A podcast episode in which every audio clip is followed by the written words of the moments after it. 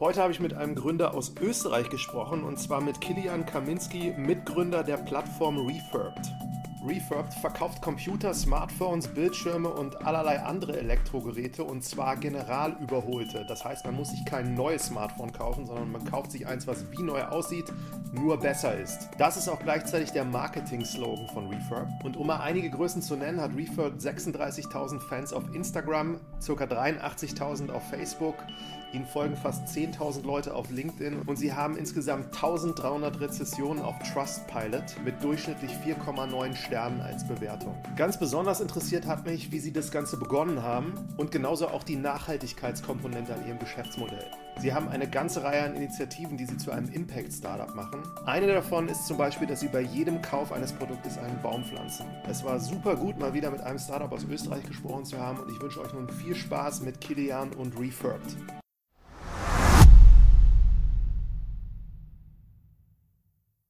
Heute zu Gast Kilian Kaminski und ich glaube, er ist aus Wien zugeschaltet vom Startup Refurbed. Hallo Kilian. Hallo Martin, freut mich sehr, heute hier zu sein. Ich freue mich auch. Und zwar ist ja der Hintergrund, ich hatte den Peter, deinen Mitgründer, auf so einem Panel kennengelernt und der hatte dann so ein bisschen über Refurbed berichtet und da ich jetzt hier in Deutschland verankert bin, muss ich sagen, ich hatte von Refurb nichts gehört und war dann ziemlich beeindruckt, wie groß ihr schon geworden seid. Und bevor wir uns dem Modell mal widmen, würde ich dich bitten, noch mal ein paar Worte über dich zu erzählen, so wer du bist und wie du auch zum Gründen gekommen bist. Klar, gerne. Also mein Name ist Kilian, äh, ich bin einer der Gründer von Refurbed. Äh, bin ursprünglich gebürtiger Hamburger, also kenne mich eigentlich in Deutschland sehr gut aus dementsprechend, habe meine ersten ähm, 22 Jahre in Hamburg auch gelebt mit kurzen Auslandsaufenthalten. Ich habe mal direkt nach dem Abitur in Australien gelebt und gearbeitet für ein halbes Jahr. Kein klassisches Work and Travel, sondern ich habe wirklich äh, eher, eher geworkt und weniger getravelt. Ähm, aber war eine sehr äh, erlebnisreiche Zeit für mich, hat auch sehr viel Spaß gemacht und viel über mich selber gelernt. Ähm, dann habe ich meinen Bachelor in Hamburg gemacht und meinen äh, Master in Shanghai und London. Das heißt, da mal so das ganz andere Ende der Welt. Für mich war irgendwie immer auch Shanghai super spannend, weil als Hamburger, wenn man die Schiffe immer vor der, vor der Nase sieht, wenn man an der Elbe steht, dann hat man immer diese Verbindung zu, zu China natürlich aufgrund des Exportes und äh, war für mich immer sehr spannend. Habe dann nach meinem oder in meinem Masterstudium meinen Mitgründer Peter kennengelernt, also mit dem du jetzt ja auch getroffen hast, dann auf dem Panel und ähm, habe danach aber meine berufliche Karriere erstmal bei Amazon gestartet in München, also fürs deutsche Headquarter von Amazon gearbeitet, dort im Marktplatz-Department die größten Elektronikhändler betreut und dann das gesamte Refurbish-Programm für Amazon Europa aufgebaut. Irgendwann gemerkt, dass Amazon da keinen großen Fokus drauf hat und äh, dann den Weg in die Selbstständigkeit gegangen und gemeinsam mit Peter und noch unserem dritten Mitgründer, unserem CTO Jürgen, gemeinsam Refurbed im Frühjahr 2017 gegründet. Und ja, seitdem geht es sehr schnell voran. Äh, sind jetzt mittlerweile knapp fünfeinhalb Jahre alt äh, und haben, glaube ich, eine ganze, ganze Menge erreicht und sind sehr stolz, auch ein sehr, sehr cooles Team um uns herum zu haben, die mit uns gemeinsam unsere Vision, die Welt nachhaltiger zu gestalten, äh, einen wertvollen Beitrag dafür leisten. Ja, sehr spannend. Jetzt der Impuls, du hast gesagt, bei Amazon hast du an dem Thema gearbeitet. Aber war das der Impuls, dass du zu Peter gegangen bist und gesagt, wir müssen da was machen oder wie kam das dann zustande? Ja, also ich muss sagen, ähm, ich habe bei Amazon sehr viel gelernt, war auch irgendwie, ist auch eine echt eine coole Firma, kann man sehr viel lernen, aber natürlich ist man da so ein kleines Rädchen im, im Gesamtkonstrukt und äh, am Ende des Tages, ob jetzt der Jeff Bezos noch eine Milliarde mehr hat oder nicht, schon auch irgendwie gar keinen mehr. Also die, diese, diese persönliche Überzeugung dafür zu arbeiten, war nicht mehr wirklich so riesengroß bei mir persönlich da. Ähm, und gleichzeitig, als ich das erste Mal diese Aufgabe bekommen habe, das Refurbish-Programm für Europa auszubauen für Amazon, weil in den USA war das Programm schon aktiv bei Amazon und sie wollten es auch in Europa ausrollen. Da habe ich halt das erste Mal selber diesen, den, den Punkt gehabt, wo ich mit äh, Refurbished-Produkten in Kontakt kam. Und ich muss sagen, ich war sofort fasziniert von diesen Produkten. Äh, es machte für mich unfassbar viel Sinn, dass man Dinge, die schon mal produziert wurden, ähm, wiederverwendet und den Lebenszyklus verlängert, also wieder aufbereitet, äh, damit das Produkt am Ende des Tages wieder wie neu funktioniert, wie neu aussieht.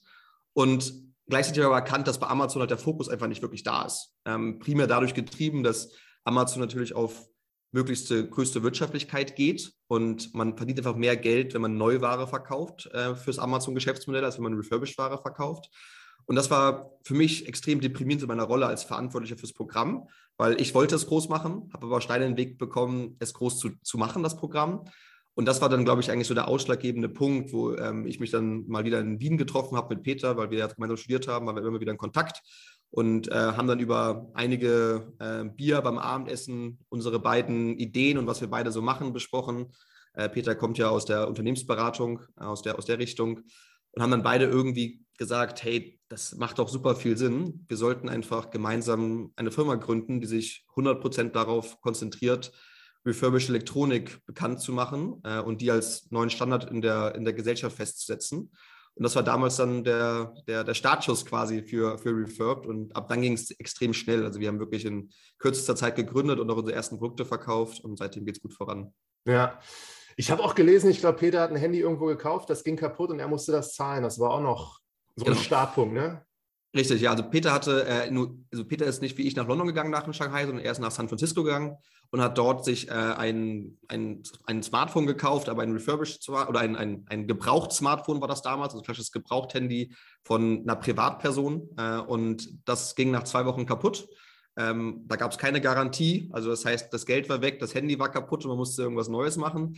Und er dachte sich halt damals, das kann ja nicht Lösung sein. Und er hat da in den USA Refurbished-Produkte kennengelernt. Äh, weil in den USA gab es das halt schon länger, da ist es ein bisschen bekannter, schon als ein bisschen länger historisch gesehen, als jetzt in Europa der Fall ist. Und dadurch war das über sein erster erste Touchpunkt mit Refurbished-Geräten. Und gleichzeitig habe ich halt bei Amazon das Programm aufgebaut und so passt es irgendwie beides perfekt zusammen, dass wir beide die, diese Überzeugung hatten, da ist ein Markt, da ist großes Potenzial da, aber gleichzeitig kennen es viel zu wenige bisher. Und hm. genau in diesen ähm, in diesen Markt wollten wir halt dann unsere Finger reinstecken und äh, unseren Beitrag dafür leisten, dass dieser Markt bekannter wird. Und das machen wir jetzt seit fünfeinhalb Jahren. Jetzt sagtest du gerade, das ging dann alles ziemlich schnell. Und trotz der Vorerfahrung, die du jetzt mitgebracht hast und er sicher auch aus der Beratung, so habt ihr das in irgendeiner Form validiert mit so dem klassischen MVP-Gedanken oder seid ihr da sofort gestartet und wart so überzeugt, das wird funktionieren? Absolut, hast du 100% recht. Ähm, wir haben das ganz genau mit dem MVP-Gedanken gemacht. Das heißt, äh, wenn ich jetzt irgendwie versuche, die Timeline zu rekonstruieren, wie es damals war, ich glaube, wir waren Anfang Dezember 2016, hatten wir das Abendessen, wo wir ähm, gemeinsam äh, über die paar Bierchen entschieden haben, das ist eine coole Idee, lass uns das machen. Äh, eine Woche später kam dann Peter zu mir nach München und wir haben gemeinsam in München ähm, ein ganzes Wochenende uns eingeschlossen und mit Flipcharts überlegt, wie könnte man es machen, was macht Sinn, wie könnte es funktionieren. Ähm, und haben dann, glaube ich, auch schon direkt die ersten Domains gekauft, eigentlich Mitte Dezember. Äh, damals hießen wir noch ein bisschen anders, äh, leicht anderen Namen gehabt, aber äh, dann nochmal angepasst. Wie hieß und haben der? dann, äh, ich glaube, wir hießen äh, Furby, hieß, glaube ich, war, glaube ich, der erste Name. Ähm, wie dieses, ich glaube, es gab mal so ein Spielzeug, das hieß auch irgendwie Furby oder so. Äh, aber Refurb war deutlich besser. Also da sind wir auch sehr zufrieden mit dem, mit dem Namen, den wir danach später gewählt haben. Ähm, haben wir dann gemeinsam äh, im Februar schon die Firma gegründet, also eigentlich sechs Wochen später, quasi sechs, sieben Wochen später. Und Anfang März schon unseren ersten MVP gehabt. Und der MVP, wie du sagst, äh, war natürlich wirklich klassisches Baukasten-Marktplatzsystem, äh, eine SaaS-Lösung, ähm, absolut grauselig von der externen oder vom, vom äußeren UX und UI-Design.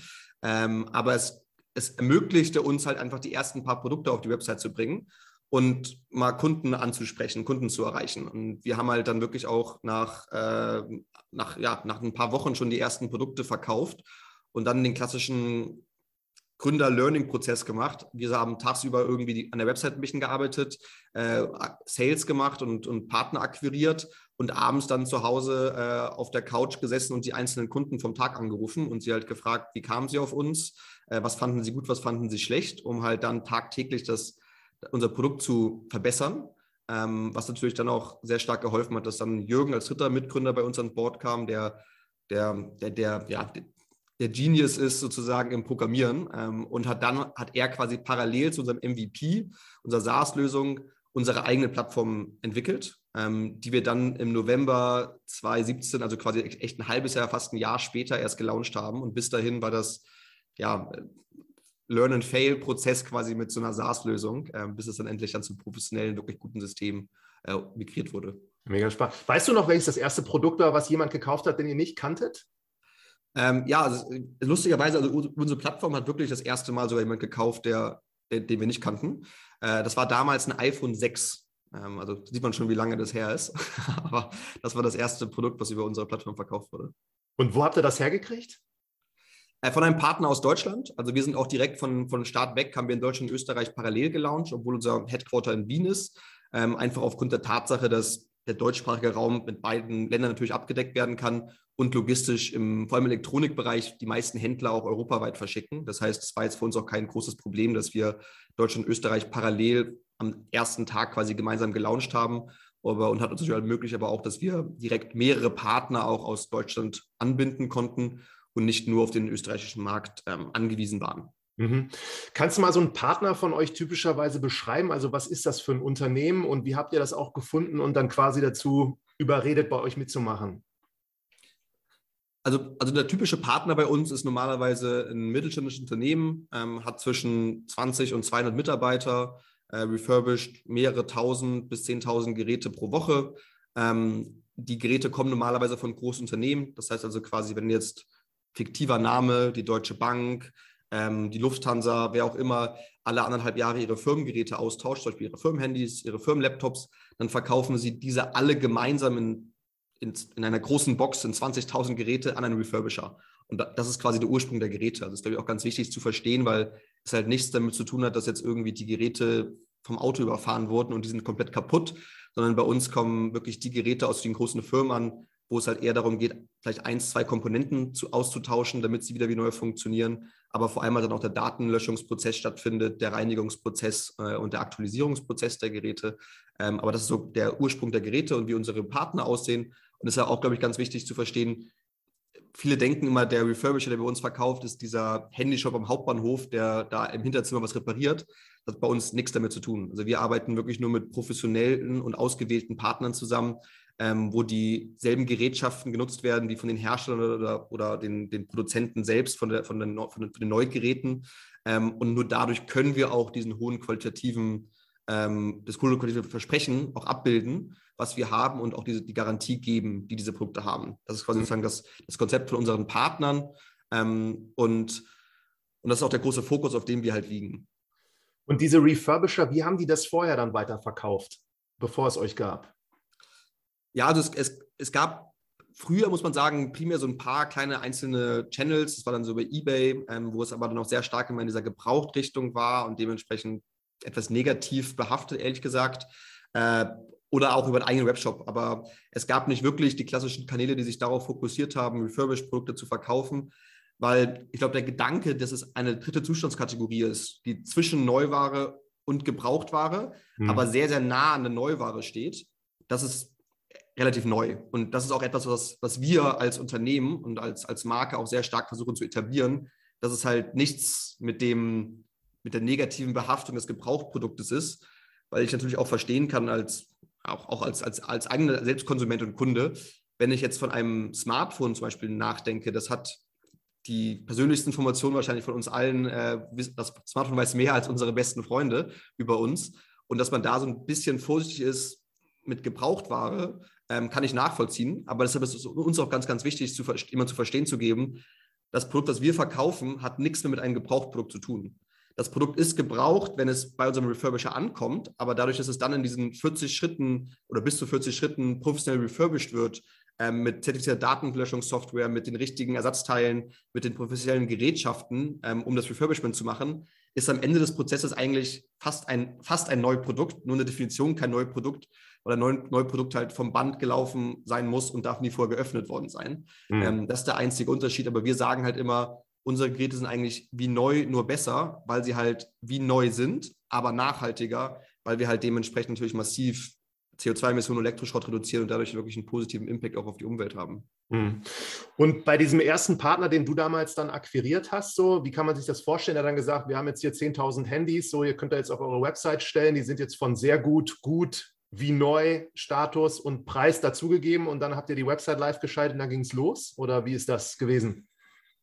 Ja, also ein bisschen in der Art schon. Ähm, man muss natürlich schon sagen, wir haben ein Marktplatzkonzept und das, das, das also das heißt, wir selber verkaufen die Ware ja nicht als äh, oder lagern sie selber und machen den operativen Aufwand dahinter, sondern wir arbeiten mit unseren Partnern zusammen, die das Refurbishment machen, die den die Versand der Ware machen, die die Rückabwicklung machen in, in notwendigen Fällen. Ähm, das heißt, das Marktplatzkonzept ist für uns als Unternehmen relativ schnell zu skalieren, aber gleichzeitig oftmals sehr schwer zu starten, weil man immer dieses Henne-Ei-Problem hat. Womit startet man jetzt? Holt man zuerst den, den Händler, ähm, aber wenn der Händler keine Kunden hat, ist der Händler nicht happy. Holt man zuerst den Kunden, wenn es aber keine Ware gibt, kann der Kunde nichts kaufen. Also man muss natürlich auf der, auf der Partnerseite anfangen, auf der Händlerseite anfangen. Aber das Verkaufsargument, warum soll er sich jetzt den Aufwand betreiben, wenn wir null Kunden, null Traffic haben, ähm, ist natürlich relativ schwierig, die Überzeugung zu leisten. Und ich glaube, da hat man natürlich den Vorteil, dass ich bei Amazon dieses Programm aufgebaut habe und natürlich schon ein Netzwerk hatte an Partnern, die über Amazon die Refurbished-Produkte verkauft haben. Das heißt, ich habe dieses Netzwerk natürlich auch genutzt ähm, und diese Partner kontaktiert und in einer gewissen Art und Weise sie gebeten, mich zu unterstützen im Start, obwohl es keinen direkten großen Benefit gibt, ähm, für sie zu, bei uns zu verkaufen, weil der Traffic natürlich am Anfang sehr gering ist. Ähm, aber durch die gute Relationship, die ich halt hatte, die gute Beziehung, die ich mit diesen Partnern hatte, durch meine Amazon-Zeit, haben einige sich bereit erklärt, ähm, ja, uns die proaktive Chance zu geben, zu beweisen, dass wir etwas Sinnvolles aufbauen und was Gutes, da, was Gutes machen. Äh, und das Schöne ist, eigentlich sind fast alle diese Partner noch bei uns. Ähm, also haben dann auch gemeinsam mit uns, glaube ich, sehr, sehr schnell gemerkt, das macht Sinn. Und mittlerweile sind wir eigentlich für, für alle diese Partner von Anfang an eigentlich der Hauptvertriebskanal und die, der Haupt-Sales-Channel. Ähm, also hat es sich auch für sie gelohnt, gemeinsam mit uns den Weg zu gehen. Richtig gut. Geduld hat sich ausgezahlt und ihr habt dann die Nachfrageseite ebenfalls versucht natürlich zu bedienen. Wie habt ihr das gemacht? So mit welchen Kanälen auch? Ja, es war bei uns, ähm, vor allem jetzt in Deutschland und Österreich am Start, natürlich echt schwierig, weil man hat nicht so viel Budget, beziehungsweise wir haben natürlich, als wir gegründet haben, erstmal mit unserem eigenen äh, Ersparten quasi die Firma gegründet, äh, auf, auf, auf Sparflamme, hatten dann glaube ich, im, im Mai 2017, also zwei, drei Monate nach der Gründung, eine kleine österreichische Förderung bekommen.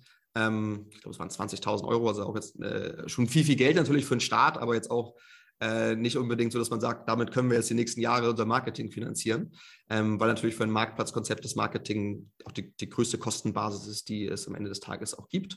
Äh, das heißt, wir haben natürlich auch versucht, möglichst kreativ Werbung zu schalten und nicht nur äh, uns auf einen Bidding-Contest äh, auf Google oder sowas äh, zu vertrauen. Das heißt, wir haben auch viel so Kleinanzeigenportale genutzt und da irgendwie unsere Produkte adressiert.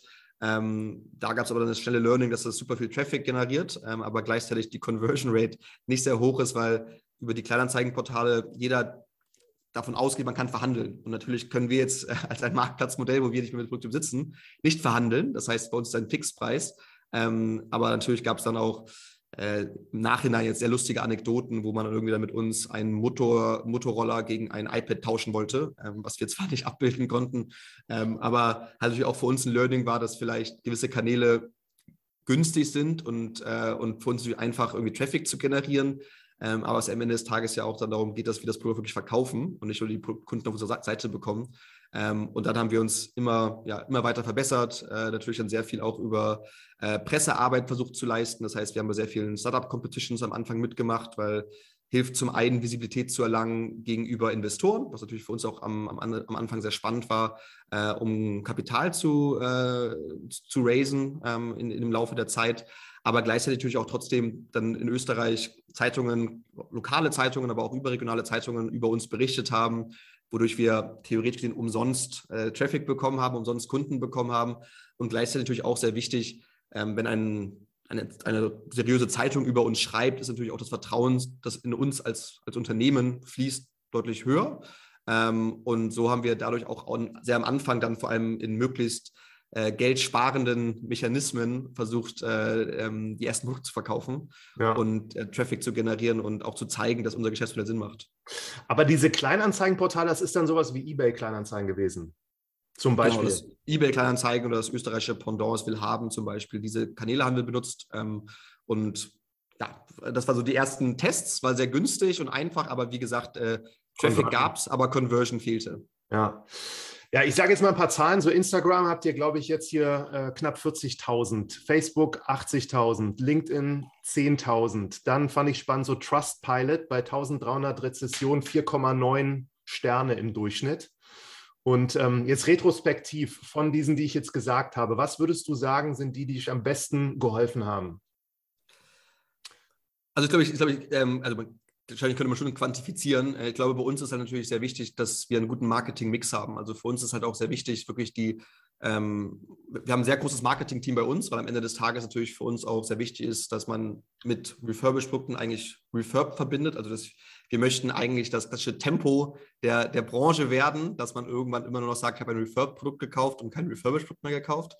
Ähm, und das ist natürlich auch ganz wichtig, dass wir nicht nur auf das Performance-Marketing und das klassische äh, SEO, SEA etc. gehen, um, ähm, um Google Ads oder andere Kanäle quasi zu, zu bespielen, sondern auch ein starkes Brand-Marketing-Fokus haben. Und natürlich ist Brand-Marketing immer noch sehr stark getrieben über Social Media zum Beispiel. Mhm. Ähm, das heißt, es ist für uns äh, natürlich auch super relevanter Channel, ähm, um Kunden zu erreichen. Aber es ist einfach auch, wenn man jetzt den, den, den, äh, den Konsumentenzyklus anguckt, natürlich viel, viel früheren Kaufentscheidung. Also Social Media Kampagnen sind oftmals, sehe ich halt auf Instagram ähm, oder auf Facebook eine Werbung über Refurbed, aber ich brauche jetzt in dem Moment gar kein Handy eigentlich. Aber ich denke vielleicht, wenn ich in vier Monaten für meine Tochter für Weihnachten ein, ein Handy kaufen möchte, da habe ich doch Refurbed gesehen, das war doch was Cooles, ist was Nachhaltiges, ähm, lass uns doch das mal angucken. Ähm, die Performance-Kanäle natürlich ist bei uns, wenn jemand eingibt, ähm, Smartphone kaufen, ist natürlich viel mehr in der in der, in der, in der Sichtweise schon, jetzt möchte die Kaufentscheidung auch, auch stattfinden und möchte das Gerät kaufen ähm, und dementsprechend für den direkten Kauf oftmals viel erfolgreicher, logischerweise. Mhm. Das heißt, für uns ist jetzt äh, immer auch ein bisschen die, die, ja, die Frage am Ende des Tages, was möchten wir mit dem Kunden erreichen? Performance Marketing ist der schnelle Abschluss, der schnelle Sale ähm, und klassische Social, Social Media Kanäle, aber auch, ähm, wir haben zum Beispiel auch TV-Werbung, ähm, die wir immer wieder machen, natürlich sehr stark Branding, ähm, dass halt, wenn dann die zukünftige Kaufentscheidung kommt, dass man uns halt im Hinterkopf hat und weiß, bei uns kann man es kaufen. Ähm, und daher ist es schwer zu sagen, welcher Kanal es für uns am besten funktioniert, weil es sehr darauf ankommt, was wollen wir erreichen. Wollen wir jetzt Branding oder den Kaufabschluss äh, erreichen? Mhm. Ähm, aber das, das, das Schönste, glaube ich, und der, der schönste Beleg dafür, dass wir einen guten Job machen, ist, dass zum Beispiel in Österreich und Deutschland äh, mehr als 50 Prozent unserer Kunden schon über Empfehlung kommen. Also klassisches ist Friends and Family Referrals, sicherlich auch dadurch, wie du gesagt hast, ähm, die Trustpilot-Bewertungen, die extrem positiv sind bei uns, auch getrieben. Ähm, und das ist, glaube ich, ja, die, die Adelung eines jedes guten Marketingsunternehmens oder Unternehmens, wenn man schafft, halt Großteil durch Referrals zu bekommen, heißt das A, die Kunden sind zufrieden, die vorher gekauft haben, sonst empfiehlt man nichts weiter. Äh, und B, natürlich auch für uns wichtig, weil ein Referral kostet quasi kein Geld gegenüber natürlich Advertisement, was wir über Social Media oder ähm, Performance-Kanäle wie Google etc. machen müssen. Hm. Jetzt sagtest du aber auch zum Beispiel bei Google oder so mit äh, am, Ende des, am Ende des Funnels, Smartphone kaufen, würde ich mir jetzt sofort die Frage stellen, wie viele Leute oder Unternehmen buchen für den Begriff Smartphone kaufen bei Google Geld und dass das sehr teuer ist. Und da ist auch die Frage, wie ihr das trotzdem geschafft habt oder schafft auch dann nach oben zu kommen. Ähm, und ich vermute, da zahlt dann alles andere wahrscheinlich auch ein mit dem ganzen Content, den ihr produziert und äh, auch alle Mediennennungen jetzt durch PR. Oder wie würdest du das erklären? Absolut. Also ich glaube, dass ähm, wenn man jetzt die klassischen Cost-per-Click-Themen anguckt, natürlich kosten sehr generische Begriffe, wie irgendwie iPhone kaufen oder Smartphone kaufen, ähm, extrem viel Geld. Das heißt, wir versuchen natürlich auch da äh, wieder mit Branding zu arbeiten. Weil wenn man jemand eingibt, refurbished oder refurbed Smartphone kaufen, ähm, wird schon mehr deutlich geringerer Gruppe, die dann im Endeffekt adressiert wird.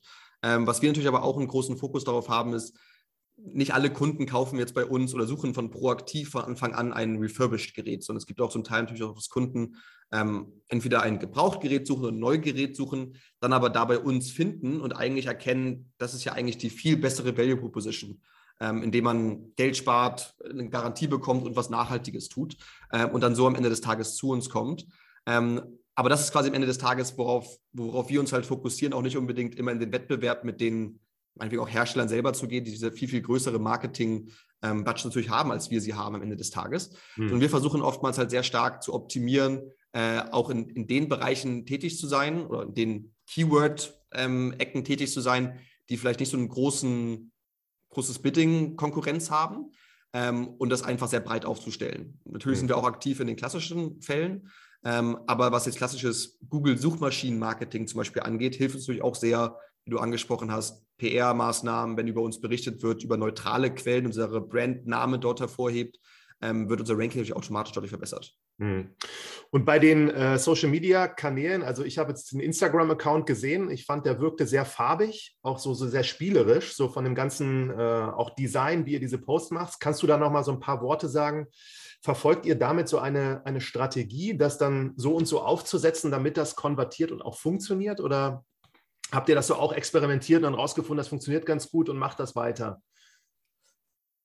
Ich glaube, bei uns, bei uns ist alles am Ende des Tages ein Learning-Prozess. Also wir haben eine extrem starke Experimentier- und Learning-Kultur in der Firma. Ähm, also sowohl was klassische AB-Tests angeht, die jetzt auf unserer Website laufen, um irgendwelche Features zu testen, ähm, irgendwelche Messages zu testen, aber gleichzeitig auch natürlich im Branding haben wir historisch bedingt in den letzten fünfeinhalb Jahren sehr viel probiert, sehr viel ausprobiert.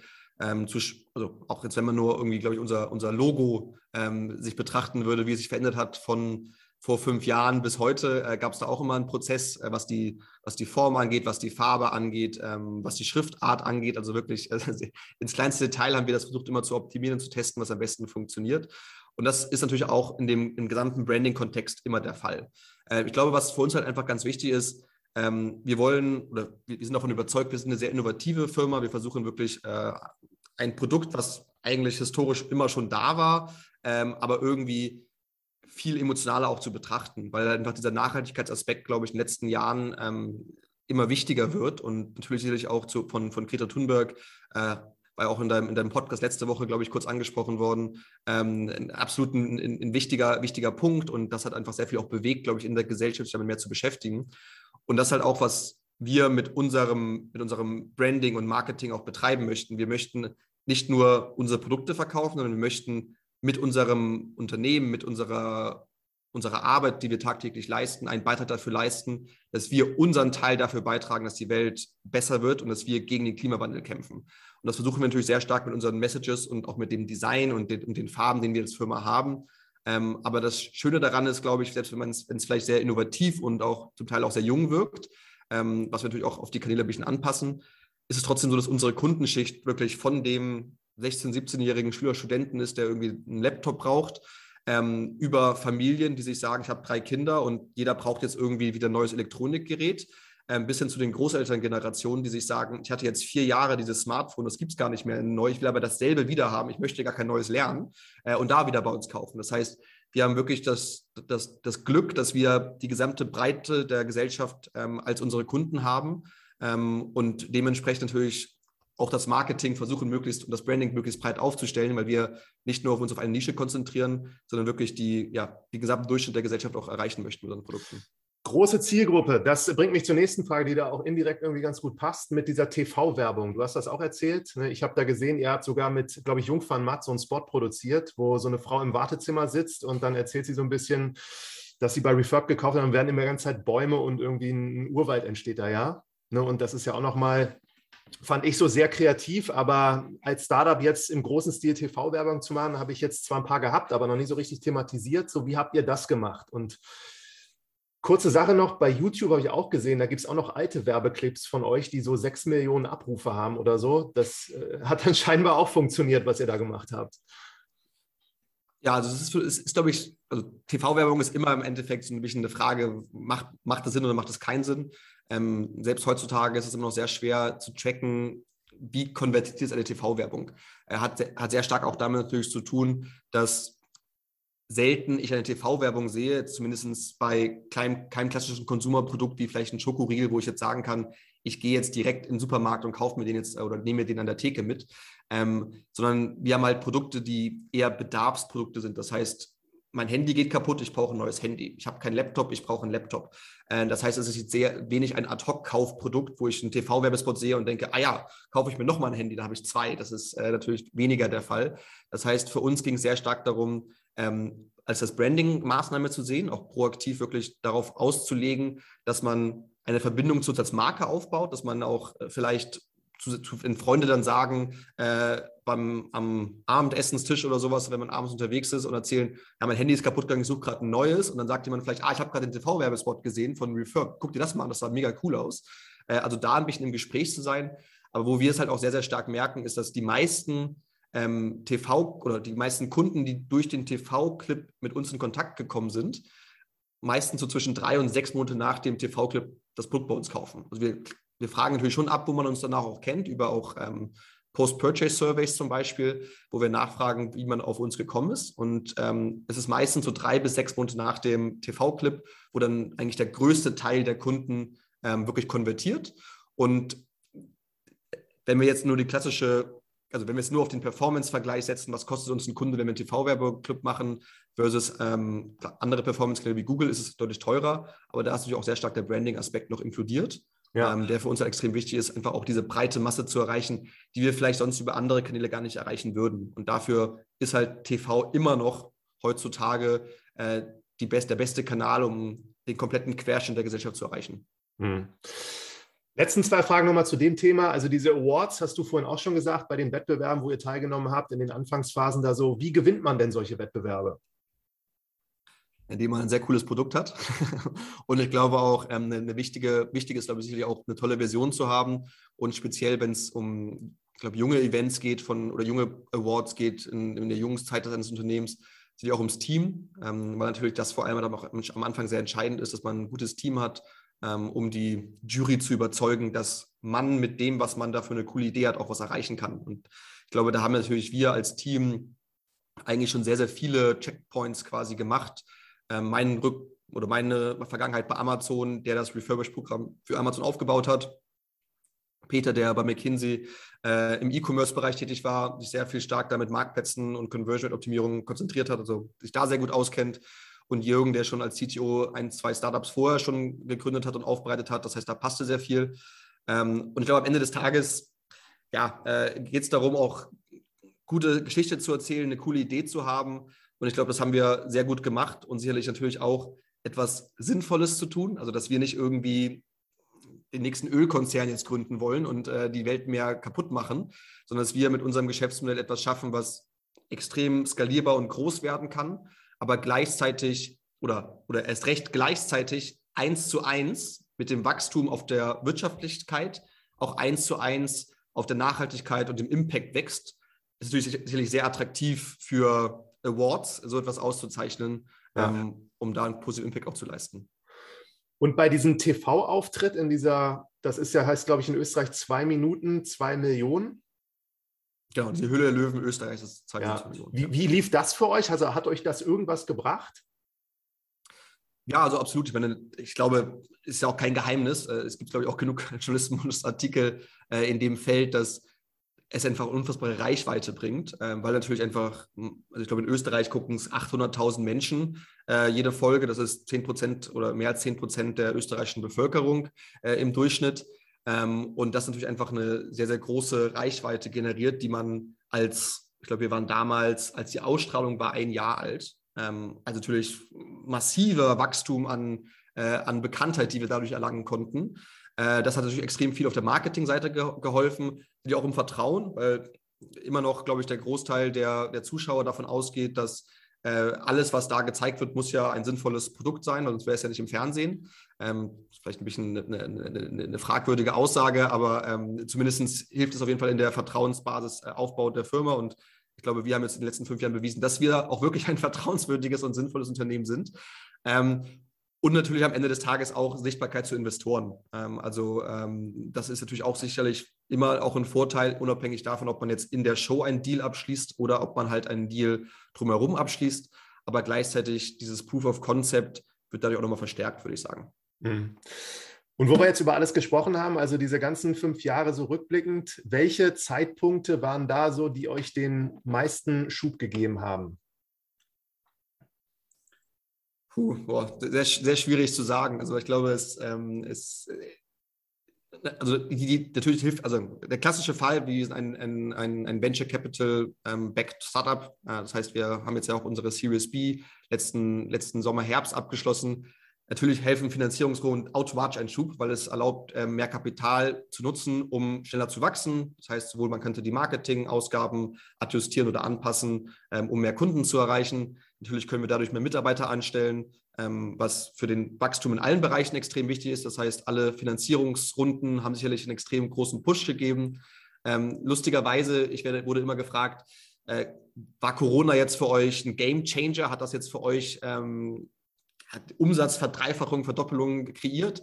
Äh, war bei uns interessanterweise gar nicht so extrem. Also ich glaube, Corona-bedingt sind wir, haben wir nochmal 10, 15 Prozent mehr Umsatz gemacht als, als vorher, also als vorher, unabhängig von Covid.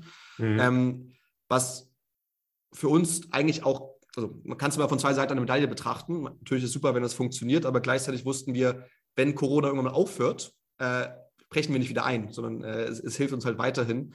Was natürlich sicherlich was gebracht hat, auch für uns, dass einfach auch Zielgruppen, die vorher nie online gekauft haben, sich jetzt mit der Thematik Online-E-Commerce beschäftigen. Ähm, und auch vor allem auch die älteren Generationen, die vielleicht nicht so äh, E-Commerce-affin bis, bisher waren. Das heißt, das hat sicherlich was geholfen. Ähm, aber jetzt zu definieren, dass es diesen einen Moment gab, wo wir uns jetzt verdoppelt haben, verdreifacht haben, äh, kann ich glaube ich nicht wirklich sagen. Okay.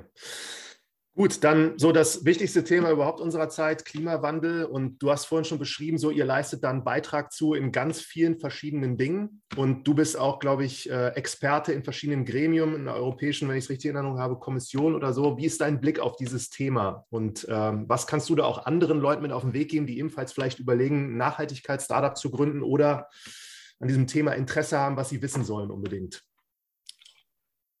Ich glaube, also für, für mich persönlich ähm, ist der Klimawandel die größte Herausforderung, die wir als Menschheit haben. Ähm, und wenn wir die nicht lösen, dann äh, haben wir alle irgendwann keine Probleme mehr, weil dann, dann gibt es uns als, als Menschheit irgendwann äh, nicht mehr auf dieser Welt. Das heißt, ich glaube, das ist so entscheidend, warum wir alle da, da, daran arbeiten müssen und alle unseren Beitrag leisten müssen. Und für uns ist das halt auch, als wir die Firma gegründet haben, wollten wir ein Unternehmen gründen, was einen Beitrag leistet. Äh, und mit Refurbished-Produkten haben wir genau das geschafft. Wir ähm, sind in einem Bereich tätig, wo wir den Konsum im Elektronikbereich nachhaltiger gestalten können, ähm, ohne eine Einschränkung für den Kunden, ähm, was die Funktionalität angeht der Geräte. Das war uns auch ganz wichtig. Ähm, aber wir haben uns auch halt überlegt, dass natürlich Elektro oder Elektronik, Elektroschrott nicht nur ein, das einzige Problem ist, sondern halt auch ganz viele andere Bereiche ein großes Problem sind. Und das war auch der Grund, warum wir jetzt vor ähm, ja, vor einigen Monaten auch entschieden haben, wir wollen nicht nur uns Elektronik fokussieren, sondern auch andere Produktkategorien launchen. Und haben jetzt zum Beispiel jetzt im Mai Refurb Fashion gelauncht, dass wir auch nachhaltige ähm, Textilien und Kleidung anbieten, weil Textilien auch eine der größten äh, Umwelt, umweltschädlichen Produkte oder Produkte sind oder, äh, oder ähm, Kleidungsstücke sind, da einfach sehr viel auf dem Müll landet und Fast Fashion einfach ein riesengroßes Problem ist. Das heißt, unsere Vision ist einfach noch ein bisschen größer geworden, nicht nur das Elektronikbereich zu revolutionieren, sondern eigentlich der One-Stop-Shop für nachhaltigen Konsum zu werden. Äh, und das versuchen wir halt nicht nur in, dem, in unserem Umfeld als Unternehmen selber zu machen, sondern halt auch äh, auf der ja, breiten Masse im Sinne von, dass wir halt auch die, die Politik da ähm, in die oder der Politik Guidance geben möchten, unterstützen möchten, dass die Themen auch adressiert werden, die wichtig sind. Und ich glaube, der europäische Green Deal der beschlossen wurde, ähm, ist ein absolut der richtige Weg. Und wir müssen uns einfach wegbewegen von der linearen Wirtschaft zur Kreislaufwirtschaft. Ähm, davon sind wir ein Teil von. Und das ist, glaube ich, etwas, was hoffentlich immer mehr Unternehmen machen. Ich glaube, es gibt genug äh, aktuelle Surveys oder auch äh, Analysen äh, im, sowohl im VC-Bereich, aber glaube ich auch im, im allgemeinen Bereich, ähm, wo es halt darum geht, es wird immer mehr Impact-Unternehmen geben. Immer mehr Unternehmen beschäftigen sich damit und Unternehmer beschäftigen sich damit und natürlich auch die Nachfrage in der Gesellschaft geht immer höher in diesem Bereich. Und das ist, glaube ich, auch der einzig richtige Weg und auch, ehrlich gesagt, das Einzige, was uns auch Hoffnung geben kann, dass wir halt innovative und disruptive Geschäftsmodelle im Impact-Bereich haben.